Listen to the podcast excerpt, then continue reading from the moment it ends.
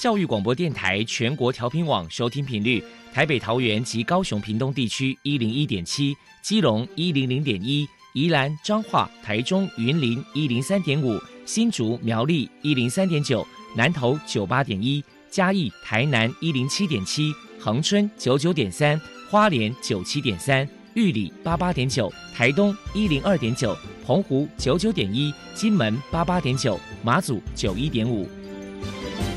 是包容，爱是牺牲，爱是分享，爱是服务。因为爱，特殊教育充满了无限的可能。用爱关怀身心障碍同学的未来，用心倾听资赋优异子女的心声。欢迎老师、家长、同学们，大家一起加入特别的爱这个大家庭。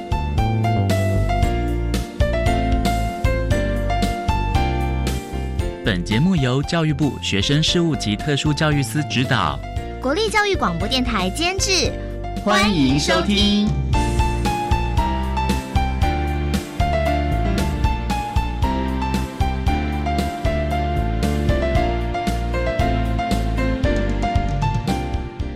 因为爱，我们在空中相聚，欢迎您再度收听特别的爱，我是小莹。这个节目在每个星期六和星期天的十六点零五分到十七点播出。在今天节目中，将为你安排三个部分。首先，在《爱的小百科》单元里头，波波将为你安排超级发电机单元，为你邀请台湾忧郁症防治协会的秘书长林黄丽林秘书长，为大家来谈谈台湾忧郁症防治协会的相关服务，希望提供家长、老师还有同学们可以做参考。另外，今天的主题专访为你安排的是《爱的随身听》，为你邀请获得一百零八年优良特殊教育人员荣耀的桃园市立龙岗国民中学资源班的张维珍老师，为大家分享“晴时多云偶阵雨”，谈国中教育阶段情绪行为障碍学生辅导的策略，希望提供家长、老师可以做参考。节目最后为你安排的是《爱的加油站》。为你邀请智利科技大学学生辅导中心的主任吴怡轩吴主任为大家加油打气喽。好，那么开始为你进行今天特别的爱第一部分，由波波为大家安排超级发电机单元。超级发电机，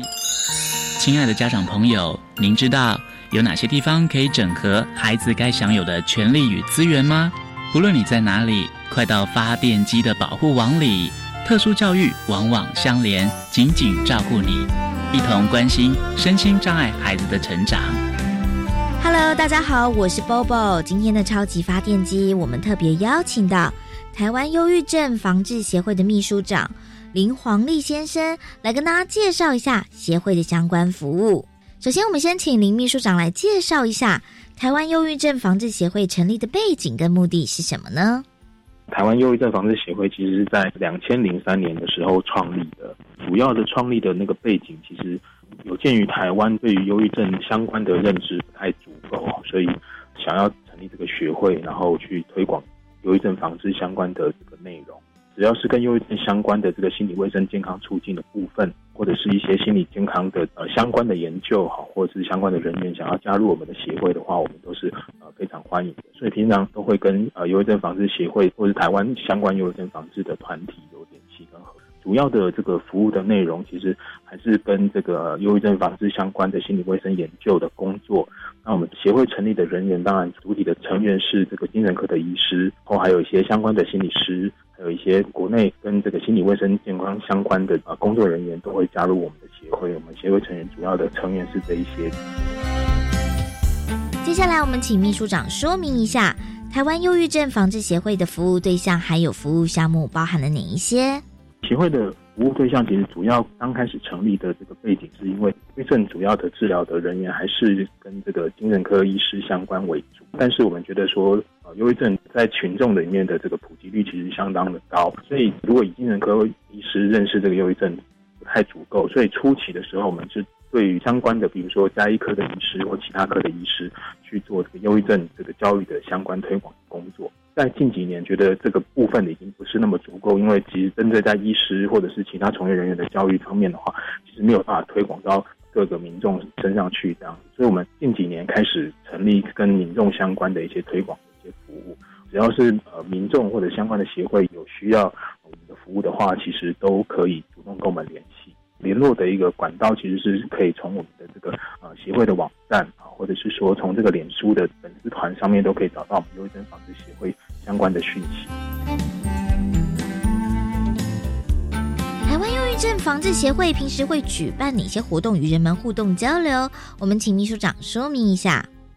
目前的话，我们平常主要会有春季会跟年会，这是我们协会目前每年固定会办的一个大型的活动。那开放给会员或者是一般非会员的，只要对忧郁症相关的议题有兴趣的人都可以参加。这是我们每年两场比较固定的一个活动。那平常的话，我们其实都会跟比如说县市卫生局相关的一些心理卫生健康的活动，会从事一些啊民众啊卫教的一些推广。还有跟其他的，像比如说董事基金会啊，或者是我们今年主要的一个主轴协会的一个主轴，是在推广职场心理健康卫生的部分，所以会在全台湾各地，不管是工厂或者是公司相关的安排一些就是心理卫生的推广的讲座的。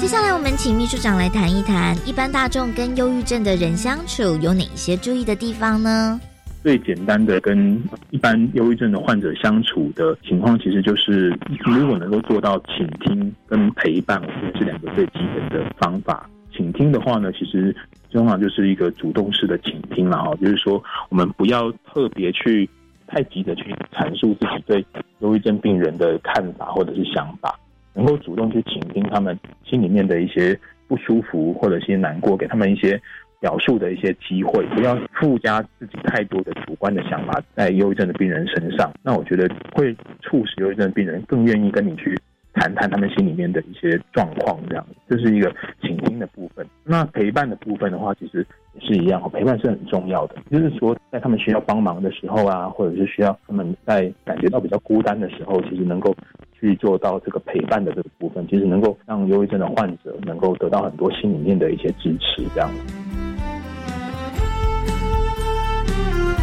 接下来，我们请秘书长破除一下一般大众对于忧郁症有哪一些错误迷思。一般大众哈对忧郁症的认知会认为说，忧郁症是一个看不到啊、摸不着的一个疾病。比如说，如果当你有心脏病、高血压的时候，你可以每天固定量血压，看到血压计的指数啊，它呃高起来了哈，就比如说血压到一百五、一百六，那你就说哦，我我真的是高血压。那或者是说糖尿病的病人呢，他去量个血糖啊，发觉说这个饭前血糖。高到一百五、一百六，可以觉知到自己说，呃，他是一个糖尿病的患者。但忧郁症的病人呢，他其实没有办法用这样子一个很简单的一个测量的方式，哈，比如说去抽个血啦，去照个脑部的电脑断层影像啊，就可以诊断出来他有忧郁症。所以也就是说，一般的人对忧郁症的诊断并没有这么的清楚。所以呢，大家对忧郁症的想象啊，会有自己很多自己固有的想法。所以，忧郁症目前面临到一般大众。最大的问题是他不相信有忧郁症的这一个诊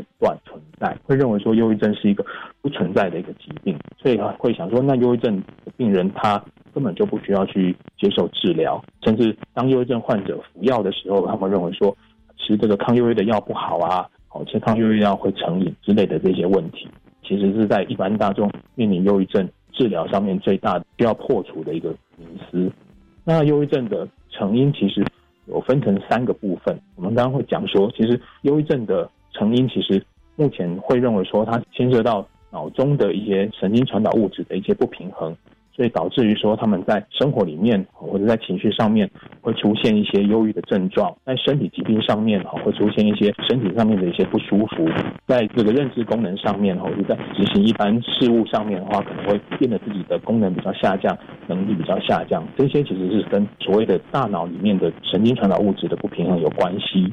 第二个方面其实是所谓心理方面的一些因素，可能是牵涉到一些心理层次上面的一些问题。那再来第三个方面，其实是一个所谓的社会方面的因素。他可能在忧郁症的病人面临到什么样社会压力的时候，他可能会加重或者是加速他这个忧郁症的这个情况恶化。其实一般大众在处理忧郁症或者是面对忧郁症的时候，其实应该要抛开自己固有的一些成见，能够去协助这些病人或协助自己能够去就医。我觉得这个是比较重要的。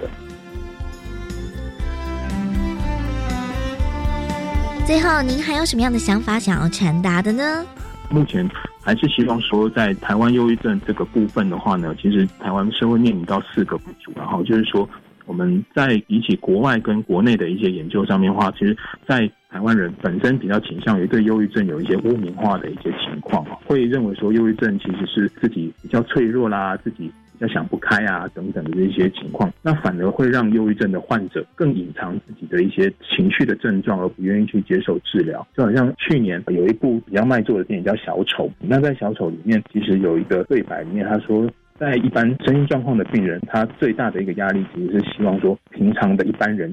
希望他们是一个正常的人，这样。那所以希望这个人变成一个正常人，这个是对忧郁症患者是一个很大的一个心理压力。所以我们比较想要呼吁这个台湾的社会或者是一般的人呢，能够。对忧郁症的患者能够多一些的了解，不要给忧郁症患者这么多的污名化，或者这么多的心理压力。那更鼓励这些情绪困扰的人能够出来接受治疗，或者出来接受协助。那我觉得这个是我们忧郁症防治协会目前最需要跟社会大众呼吁的事情。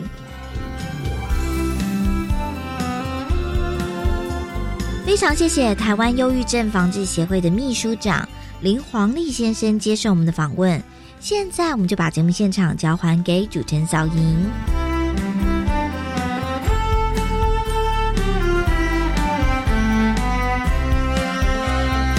谢谢台湾忧郁症防治协会的林黄丽秘书长以及波波为大家介绍了台湾忧郁症防治协会的相关服务，希望提供家长、老师还有同学们可以做参考喽。您现在所收听的节目是国立教育广播电台特别的爱，这个节目在每个星期六和星期天的十六点零五分到十七点播出。接下来为您进行今天的主题专访，今天的主题专访为您安排的是。爱的随身听，为您邀请获得一百零八年优良特殊教育人员荣耀的桃园市立龙岗国民中学资源班的老师张维珍张老师，为大家分享晴时多云偶阵雨，谈国中教育阶段情绪行为障碍学生辅导的策略，希望提供家长、老师还有同学们可以做参考喽。好，那么开始为您进行今天特别爱的主题专访，爱的随身听。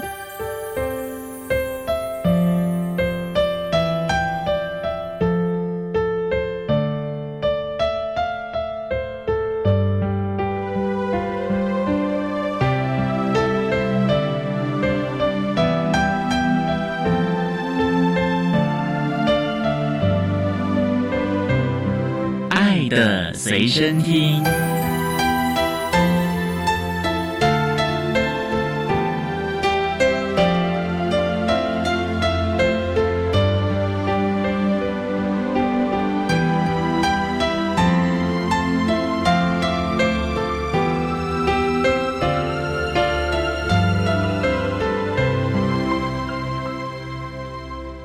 大家邀请到的是获得一百零八年度教育部优良特殊教育人员荣耀的桃园市立龙岗国民中学资源班的老师张维珍张老师，张老师您好，主持人您好，各位听众大家好。今天啊，特别邀请老师为大家来分享情绪多云偶阵雨，谈国中教育阶段情绪行为障碍学生辅导的策略。那老师首先为他介绍，龙岗国中是在桃园什么地方啊？龙岗国中是在桃园的中立区，但是我们学校的位置比较特别一点，它是在中立平镇跟八德的交界。提起龙岗，其实我们学区有一个非常大的特性，就是我们当地的眷村是老旧眷村的社区。而且我们那边有非常多的新移民、新住民，所以我们学区相对的多元文化的东西，还有异国风味特色的东西是比较多。那也因为我们学区的关系，这个特色会让我们的生长生的比例相对的偏高。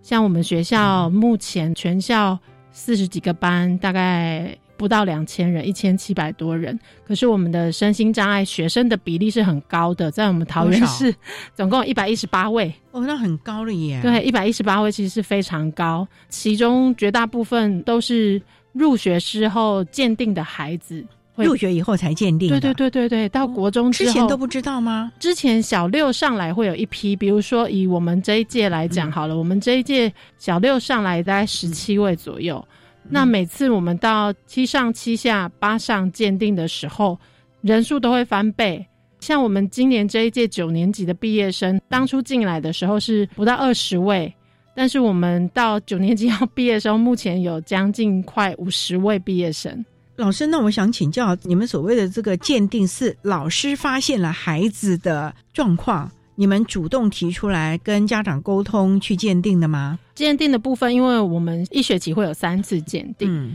入学后的鉴定大部分就是学校的班级任课老师或者是导师，因为其实我们学校已经行之有年，所以大部分的老师对特教的敏感度是比较高的。哦，所以他会在就教的过程中会发现学生学习上的一些问题，嗯，或者是很明显有一些情绪行为的问题，就会转接出来，先跟我们咨询。那我们听过他们的状况之后，给他们一些建议之后呢，他们就会根据这些特点去做观察，收集比较多的佐证资料跟辅导。的策略进去之后，如果真的还是不行，就会跟家长沟通送鉴定。这还跟家长沟通吧？是的，是的，嗯，因为一定要家长他也同意了，同意了，我们才有办法做后续的鉴定跟提供特教的服务。不过到了国中再来鉴定，找出孩子特殊的状况以及。需要特教的知识进入，这样会不会太慢了呢？已经七年级、八年级嘞，说真的是比较晚。诚如我刚才说的，我们学区的特性可能就会也比较多。有学习困难的孩子，学习困难的，因为像新住民、原住民家长的社经背景是比较没有那么优势的，嗯，所以在孩子的教养上，相对也比较没有办法提供更多的支持跟刺激啦，就会有这样的问题。再加上可能文化刺激的问题，是啊，因为可能我们新住民的这些姐妹们，她们嫁过来之后，可能语言上。也不太能够了解台湾的状况，也就没有办法对孩子做及早的学龄前的教育了。对，其实也不是说所有的新住民或者是原住民的孩子一定都是有比较高的比例是这样的状况。可是相对来讲，以我们学区的特性，这个比例是在桃园区里面是偏高的。这就有赖老师多多的。用心观察了啊！好，我们稍待再请获得一百零八年度教育部优良特殊教育人员荣耀的桃园市立龙岗国民中学资源班的老师张维珍张老师，再为大家分享晴时多云偶阵雨，谈国中教育阶段情绪行为障碍学生辅导的策略。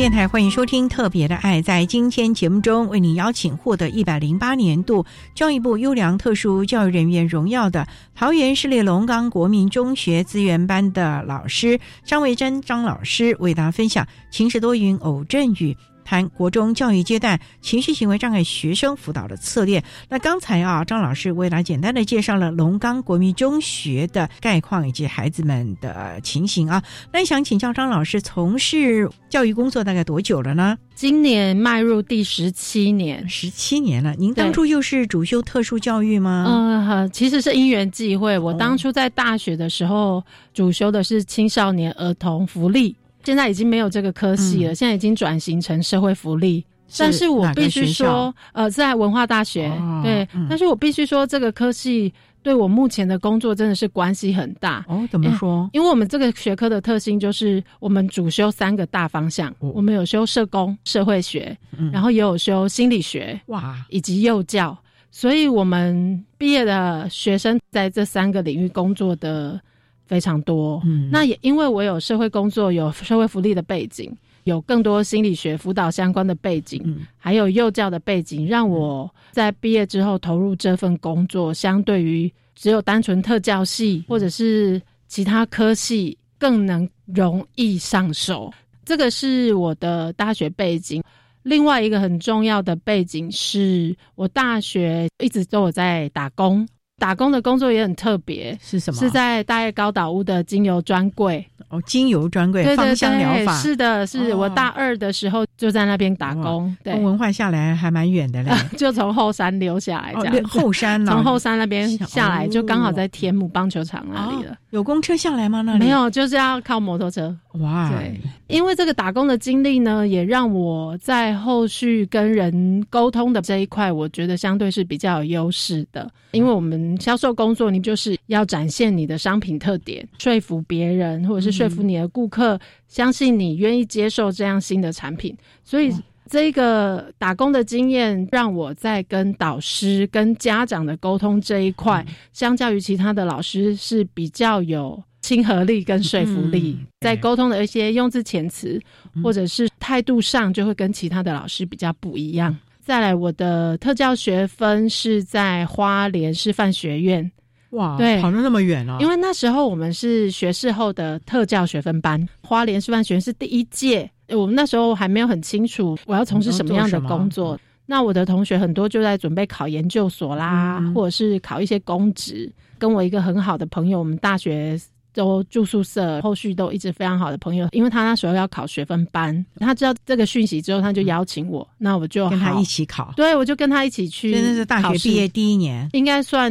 要进入第二年了哦。因为我第一年毕业之后，我打工的公司老板觉得我的表现很好，就变成正职。对，就直接转正职，直接留用。但是我觉得这一块虽然我做的还不错，可是。我那时候没有想说要把它当成我的职业。我的同学邀请我之后，我就去参加考试，很幸运的就考上了。哇，对，哇，那又得离开北部。到花莲了，就到花莲。不过我觉得跟我的个性还蛮，因为我是屏东人，但是我国中我是到台南就读私立学校，哇，所以我其实是少小离家，所以我要到哪一个县市，对我来说状况都很好，对，是比较容易适应的。而且我觉得到一个未知的地方，其实是充满挑战跟冒险，这一块是我还蛮 enjoy 的。这样，从南台湾到了东台湾，在东华很快的就拿到了学分了嘛？对，拿到学分之后回到台北市实习，那时候也是在。大概高德屋旁边的兰雅国中，我的实习学校就在那里，还真是有缘哦。对，嗯，实习完毕之后准备较真，那时候台北市是独招，我有进入复试，但是因为独招没有考上，我就直接报桃园的联合甄选，因为那时候比较缺特教的师资，所以很幸运的就考上桃园，在龙岗服务一直到现在。哦，十多年了啊，十多年，真是一个转折的一个机缘啊。好，那我们稍待再请获得一百零八年度教育部优良特殊教育人员荣耀的桃园市立龙岗国民中学资源班的老师张维珍张老师，再为大家说明情绪多云偶阵雨，谈国中教育阶段情绪行为障碍学生辅导的策略。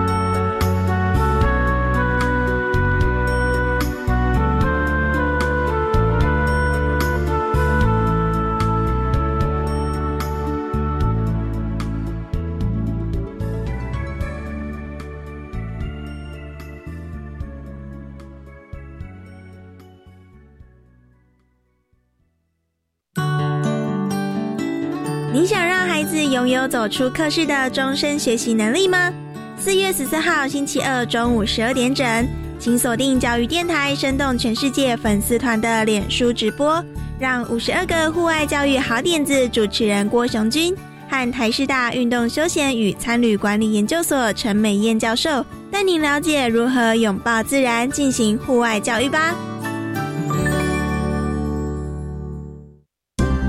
教育电台的听众朋友，大家好，我是教育部长潘文忠。疫情变化快速，为了兼顾孩子的健康和学习，教育部已经提前部署，透过公司协力，整合各项数位学习资源跟平台，发布相关的指引跟懒人包，更有民间的企业来共同响应，提供免费的视讯、共备的软体，还有弱势生免费上网，在社群媒体上。教师社群中有越来越多的老师主动来分享线上教学的方法和经验，都是希望能够为突发的状况做最好的准备。我要在这里向大家说声谢谢，辛苦了！防疫的路上，教育部会继续和大家一起努力。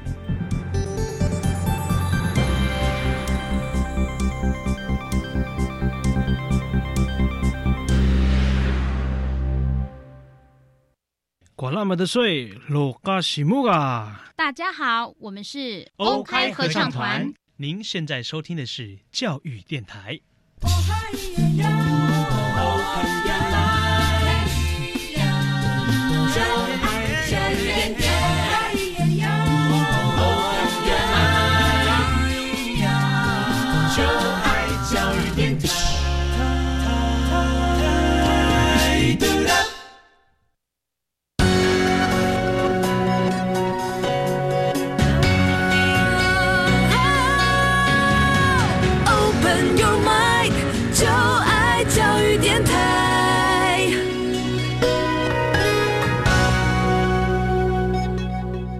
电台欢迎收听《特别的爱》这个节目，是在每个星期六和星期天的十六点零五分到十七点播出。在今天节目中，为您邀请获得一百零八年度教育部优良特殊教育人员荣耀的桃园市立龙岗国民中学资源班的老师张维珍张老师，为大家分享“晴时多云偶阵雨”。谈国中教育阶段情绪行为障碍学生辅导的策略。刚才在节目的第一部分，张老师为他简单的介绍了个人的背景以及龙岗国中的特色啊。那老师也想请教了，在您的这个班上，您是资源班，所以孩子都是抽离外加到你的班上。那针对情障的孩子，你要怎么来辅导他们呢？我就从他们一入学，就是新生入学前。整个大方向先说明，后面会准备三个个案，再一一的跟大家分享。因为我们现在鉴定的方式就是，小六要升国一的时候，是我们国中端的老师做鉴定工作，等于是他还没有入校的时候，我们就已经到他们的学校去了解他们的状况跟背景。表示说，他们本来就已经有特教生的身份了嘛？是的，是的。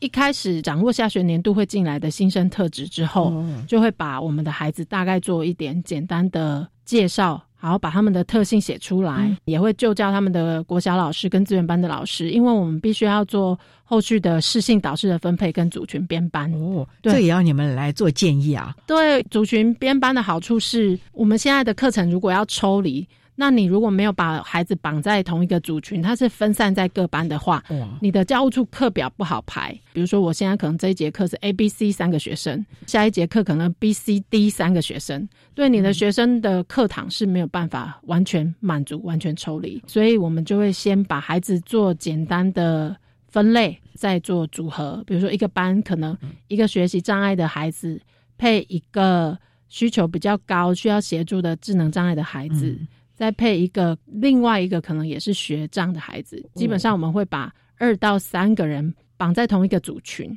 然后把每一个组群的特色做说明，先把资料打好之后，让我们的普通班下一届的导师先有心理准备，大概会接到哪一类型的学生，然后我们私底下就会先去做一点点简单的运作，比如说我知道这个自闭症的孩子。他的妈妈希望他的导师是什么样的老师？嗯，如果这一阶段年度有的话，我们就先去私下协调。在开视性导师会议的时候，我们就可以依据每一个族群孩子的特性，请我们未来的导师群帮忙。大部分的导师都会愿意用自愿的方式来认领。现在几乎每一班都有特教生了吗？对，鉴定完之后呢，等于是班班会有特教生。嗯可是我们的孩子必须一开始就做这样的组群，它的好处是除了排课之外，他不会是单打独斗一个人在班上，嗯你等于事先就先帮他安置了一个简单的小团体、嗯友善的团体在里面。这也是蛮特别的啊。那这是一开始，再来的话，我觉得对导师的部分，你要提供他很多的资讯，比如说他认养的是情障的孩子，那我的孩子需要什么样的策略，他有什么样的特性，哦这一部分都要事先跟任教的导师，嗯让他知道孩子的状况。我举的三个例子，第一个例子其实他一开始虽然是我们学区，但是这个孩子很聪明，他是一个 ADHD 的小孩，是一个过动的小孩。嗯那他考上了私立学校，就先去私校就读。那私校就读了一学年，就是一年级。一年级对，一下的时候，妈妈在要进入到八年级的时候，就先打电话联络我，告诉我孩子的特性跟他在私校里面面对的一些状况。因为私立学校毕竟是一个比较严谨对要求，以升学为主啊。是，所以他就会有跟老师、跟同学还有教官之间发生比较多的冲突。哇，比如说，教官规定你袜子就是要穿什么长度到哪里，这个孩子就是因为人际的冲突比较多了，让他们班级的导师会面临到其他家长的压力，所以他妈妈已经事先先来跟我做咨询。然后也预告说，我的孩子可能没有办法在私立学校就读，下学期会转回来我们学区内，就是我们学校。嗯因为他不是我的个案，当年度没有教到他这个年段，嗯那我也大概把他的情形跟当年段的老师说明。进来之后呢，导师的部分当然就是以先邀请家长跟导师，还有先谈一下孩子先谈一下，就是在入学前先大概知道安排到哪个班级之后先谈。然后把他的一些策略都先跟老师讲，那因为这个孩子他很大的地雷跟冲突点就是他非常在意公平。哦那我发现我们很多的特殊孩子都是这样，因为他语文能力还不错，学科能力也还不错，所以他还可以考上私校，嗯。所以他就会还蛮爱变的。所以他一开始进来的时候还没有那么多跟同学的冲突，嗯，但是最直接的冲突反而是跟任教的国文老师，国文老师冲是突啊，是跟国文老师的冲突比较大。比如说，老师规定要写作业写到什么样的程度，嗯可能老师那一天有给他们一些缓冲，说那不然什么时候交？但是大部分的同学如果是提前完成，就提前交了嘛，就发现他没有交，老师就会去盯他。可是他记得很清楚，老师你不是说什么什么时候交就可以了吗？那为什么我一定要现在教？他就是很直接这样子跟老师对话，嗯所以老师就会有情绪。所以他们就会有一些摩擦跟冲突，都是跟国文的老师比较多。因为这样的冲突之后呢，老师也把他转介出来当我们专辅，有专辅老师来认辅。其实我觉得这个 case 可以成功在班级适应室跟专辅老师我合作很好，因为那个嗯专辅老师也是我很熟的一个辅导老师。我就跟老师跟国文老师打好默契，就是冲突发生之后，如果没有办法当下处理，总不能上课的时候跟孩子一直变，你就先请同学或者是请他先到辅导室，或者先到特教办公室找我，先冷静。嗯冷静完之后，我们听他讲他的冲突点，他在意的点到底是什么，不会让他直接去跟老师再开始变。嗯，对，我们就会大概把他的话做了简单的翻译之后，我我们先去跟老老师师沟通，哎、嗯这个孩子他冲突，他其实在意的点是什么？但是他当下没有办法好好的表达清楚，嗯所以他才会跟老师发生冲突。哎这里面也有很多的美感。我们稍等啊，在一起获得一百零八年度教育部优良特殊教育人员荣耀的桃园市立龙岗国民中学资源班的张伟珍老师，再为大家说明情绪多云偶阵雨，谈国中教育阶段情绪行为障碍学生的辅导策略喽。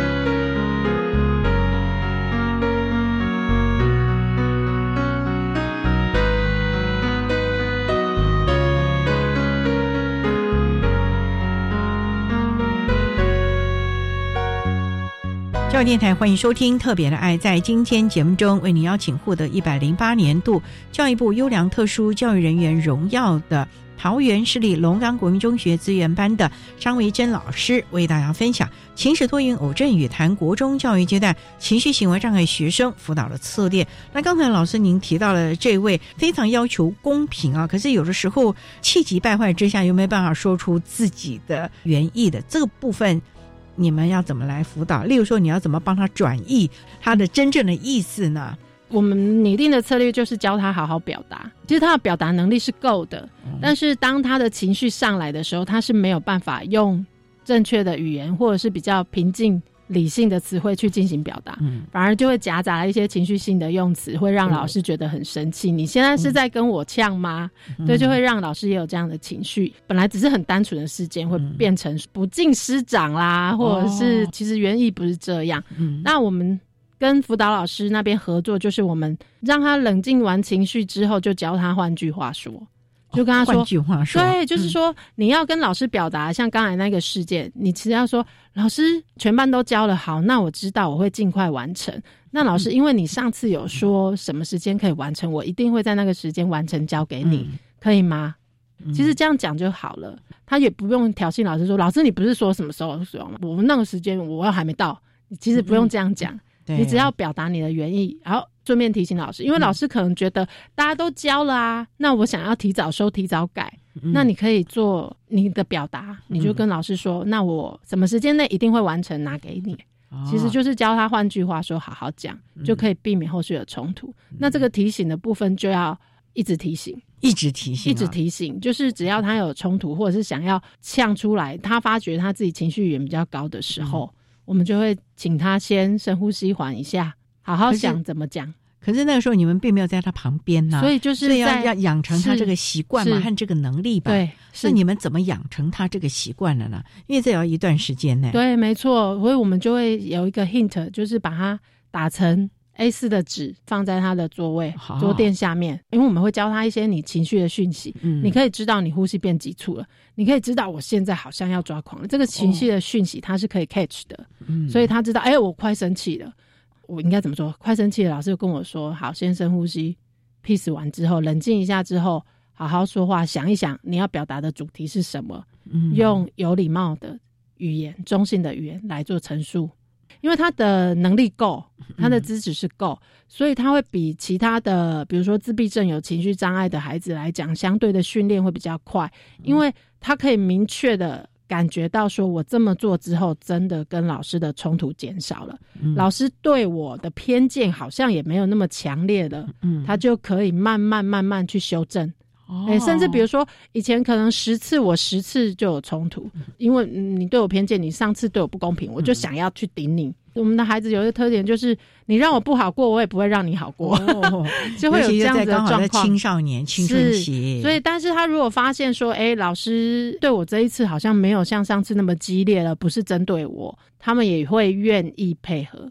就会比较容易能够提醒自己不要这么的强，也就是双方都互相的示出善意，但是以及想要有一些改善的空间。那国文老师这边其实我们也是有去运作的。哦，因为他后来冲突到很高点的时候，就是频率太高了，我们就除了任辅老师之外，因为那时候我任教的是国文，我就直接先把他的国文科一次断考，我们先抽离出来，让他跟国文老师的冲突不会那么的多。我们在上国文的过程中，我也发现这个孩子的一些表达能力跟理解力很好的部分，嗯，我就会在遇到国文老师的时候跟他讲，哎，这个孩子其实他在国文的方面的天分是什么，他的能力是什么。哎，你没有发现？而且他回去班上原班的段考，其实都可以考到七十几分哦，那不错了。是，所以就会发现，他如果回去原班可以考这么成绩，他国文其实是没有抽离的必要性。但是我发现这个孩子他的特点就是说，你给他比较多的弹性，你不要一板一眼，我规定你什么时候要做，做到什么样的程度，你是可以有弹性给他的时候，他会比较去愿意。比如说他。不喜欢抄写的东西，他觉得我会的东西我会，什么还要写？那老师，我们是不是可以换个方式？比如说你背解释，你挑比较难的，你觉得比较难的，大部分的孩子会错的，你让他写嘛。比较简单的，他可以背的，大部分孩子都能够答对的，你让他用说的，无形中然后就会觉得老师好像对我特别好，哎，我不用写这么多字，我我还有另外一种不同的评量方式。他相对发现老师对他的善意是有的之后，他就会愿意配合。哎，可是老师，这个我们又牵涉到了公平性了。是，那其他班上的同学为什么他可以这样，我不行这样呢？有没有做过入班辅导啊？哦，这当然要，就是我们每一个特殊的孩子，尤其是情障的孩子，我们入班宣导其实做了有时候不止一次。哦，对，尤其是刚入学的七年级，或者是状况比较多的八年级的时候，我们入班宣导有时候要做好几次。那通常第一次的时候，我们去班级里面都会跟孩子讲。他的障碍背景、障碍的特质是什么？要怎么样做合理的应对？那也会跟他们提起说，因为他们这样的身份，所以会牵涉到所谓的公平性的问题。比如说，我们学障的孩子，他可能有不同的评量方式，因为他就是是书写上的障碍，所以他可能是用打字的方式来回答问题，或者是答题。这一点，我们都会跟。普通班的孩子会讲的比较清楚，那也不要觉得说这个是所谓的绝对性的公平，因为其实孩子够大，要给他们一些认知，就是说这个世界上没有什么叫做绝对的公平。但是因为我们的孩子他有这样子的特殊需求，他一出生就不公平啦。这些障碍特质是与生俱来的，就不是公平了。所以我们只是在我们教育里面给他相对性的公平，让他能够可以跟我们大部分的孩子一样享受一致的教育资源。这部分非常的重要啊！公平可是并不是说一定是齐头式的公平，而是要看它的个别的差异，给予适切的评量，或者是教学，或者是等等的调整宽容哈。好，那我们稍待啊，再请获得一百零八年度教育部优良特殊教育人员荣耀的桃园市立龙岗国民中学资源班的老师张维珍张老师，再为大家分享情时多云偶阵雨谈国中教育阶段情绪行为障碍学生辅导的策略。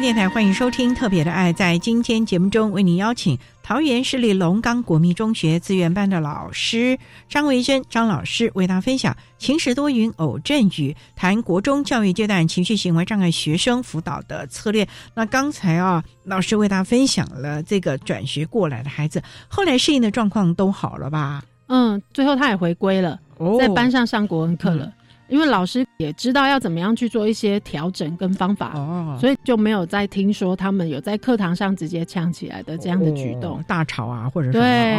就是后面等于是整个 peace 的状况，他就等于跟一般生一样了。我们也不需要跟他做非常多的支持。那在任辅辅导的过程中，这个 case 就已经很顺利的结案。哦，对，还有另外的吗？哦，另外一个个案很特别，他也是新生，他是。自闭症，但是他有非常多的情绪行为问题，哦，例如什么样的？打人、咬人、抓人等等，情绪一上来的时候，他就等于是失控的状态。哎呦，他看到什么，他只要拿得到的，他就会破坏。比如说，我经过三角锥踢三角锥，经过垃圾桶踢垃圾桶，经过桌子踹桌子，就是他情绪上来的时候，表现的是非常高涨的。所以这个 case 其实要处理的方面有两项，第一个就是他激烈情绪的处理，第二个是引发他激烈情绪最常见的原因是什么？对，那我们发现这个个案他是对输赢竞赛得失心是会比较重的哦。对，所以这个 case 比较困难的点是，第一个你要改变他对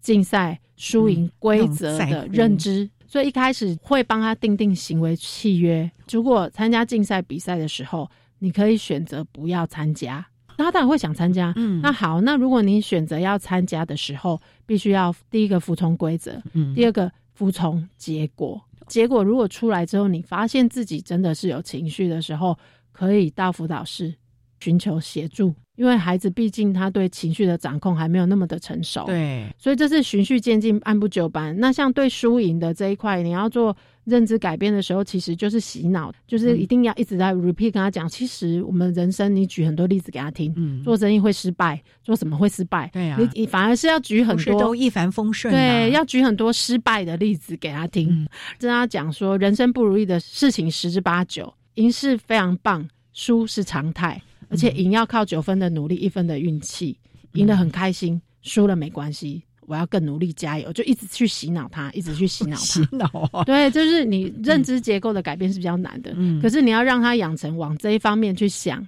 就会。慢慢的把他那个输跟赢，我一定要赢的那个概念慢慢冲淡掉，结果还好吧？而且不只是你用语言的输入，你还要打成这样的提醒，因为你在班级里面一定会有一些分组的竞赛，对哦，所以你要把它打成语言的提醒，甚至他的小天使啊，或者是班级的任教老师，你要执行分组、执行竞赛之前。都要对全班做这样的宣告，嗯，那等于是我要在 run 我的流程之前，我就先提示预告了。这样子长期下来，我们要给他的洗脑，应该是说那个认知的改变，或者是他自己的心理准备度才比较够。够了之后，当然他输了还是会有情绪，可是就不会。一输，比如说我这一次输了，我就去捶打第一名的那个班。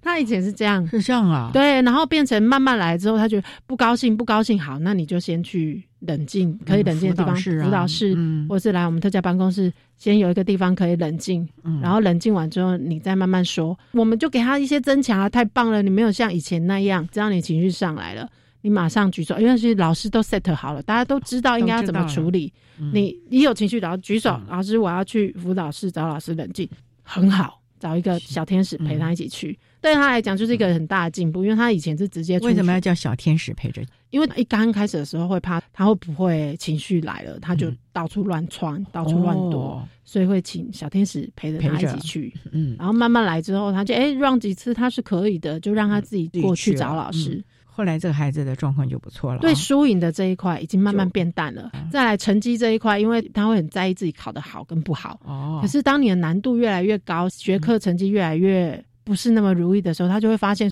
我没有办法一直维持在这样。然后他也确实知道说，哎，这个东西对我来讲是偏难的。嗯，然后我要要求我自己考多好，是有一点点难度了。难度，嗯，所以他慢慢对成绩就会也比较释怀了。嗯，不会像一刚开始一定要要求我一定要考九十几，我一定要怎么样？对，那他仍然会非常努力的学习吗？学习这一块也是我们大部分情绪障碍的孩子会。有的问题，对，因为他们的特性，比如分心的状况，或者是有一些孩子本身他的理解认知能力就没有那么好，所以他们的学科抽离，抽离之后，他们反而是在学习中心资源班这边上的课，我们老师会要求他一些基本概念的东西是要会的。普通班里面如果有一些补充的东西，或者是真的像文言文的东西、情意性比较难的东西，对我们的孩子太抽象了，他其实是没有办法理解的。那我们只能透过举例，透过一些情境或者是故事的方式，让他勉强大概可以知道那是什么样的情况。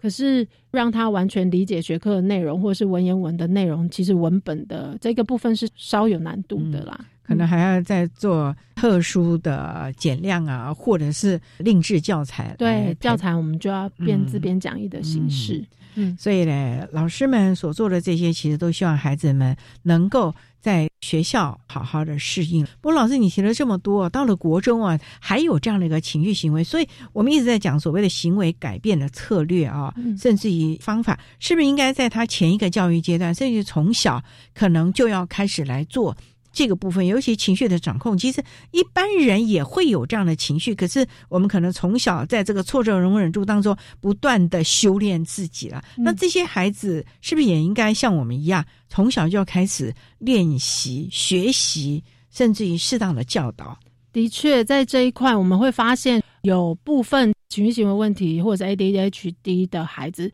他的家庭功能或者是家长的关注度，他是很积极去寻求外面资源或者是医疗协助的家长。通常孩子的适应在学校里的行为问题发生的次数跟频率是比较低的，所以我们会透过很多的机会，包括我们开 IEP 会议，或者是日常联络部，或者是。透过电话或 Line 的沟通，就会跟家长讲，比如说以我们刚才那一个 case 的状态，我们会跟他讲说，我们大概有什么样的设计方向，我们希望孩子改变的行为或达到的行为训练到什么样的程度，家里面家长可以共同跟我们一起配合执行。哦，比如说他在学校有情绪啊，可是他到辅导室之后，老师会做怎么样的引导？比如说深呼吸数到十，哦，慢慢数，吸吐吸吐数到十。就会带着他一起做，然后老师老师跟你一起，好吸吐吸吐，我是跟他一起同步一起执行的。这个部分在家长家里面也可以做这样的练习，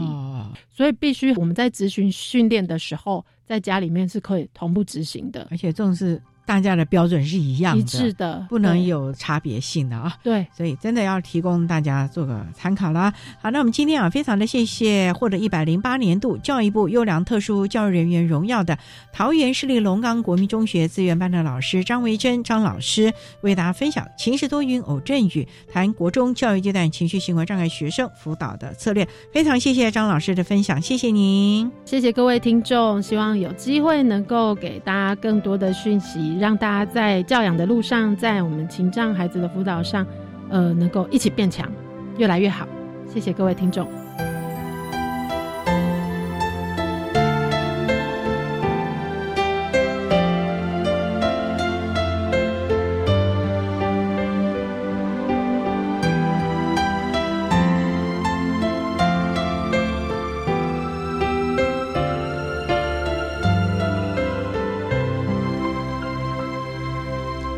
获得一百零八年优良特殊教育人员荣耀的桃园市立龙岗国民中学资源班的张维珍老师，为大家分享了在国中教育阶段情绪行为障碍学生的辅导策略，希望提供家长、老师、同学们可以做参考喽。您现在所收听的节目是国立教育广播电台特别的爱节目，最后为你安排的是爱的加油站，为你邀请治理科技大学学生辅导中心的主任吴怡轩吴主任为大家加油打气。喽！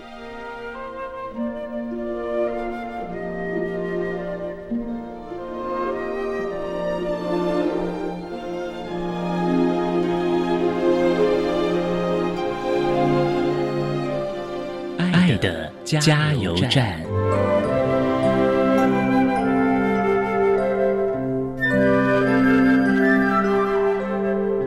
各位听众，大家好，我是治理科技大学学生辅导中心的吴怡轩主任。针对高等教育阶段情绪行为障碍学生的学习及辅导支持服务呢，有一项这呼吁或者是一项期待，就是每个孩子都是上天给予珍贵的礼物。我相信呢，他们来到这个世间都有他的任务跟使命。作为师长的我们，要协助发掘他们的优势能力，同时也要给他们学习面对挫折的机会跟勇气，协助他们走出属于自己的丰富人生。那我也相信，只要我们愿意相信他们，一定能够成就发挥他们的生命良能，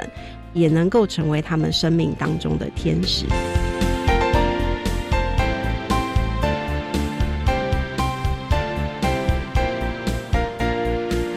节目就为您进行到这了，感谢你的收听。在民间节目中，为你邀请治理科技大学学生辅导中心的主任吴怡轩吴主任，为大家说明“窗外有蓝天”谈高等教育阶段情绪行为障碍学生辅导以及支持服务的经验，提供家长、老师、同学们可以做参考喽。感谢你的收听，也欢迎您明天十六点零五分再度收听特别的爱。我们明天见了，拜拜。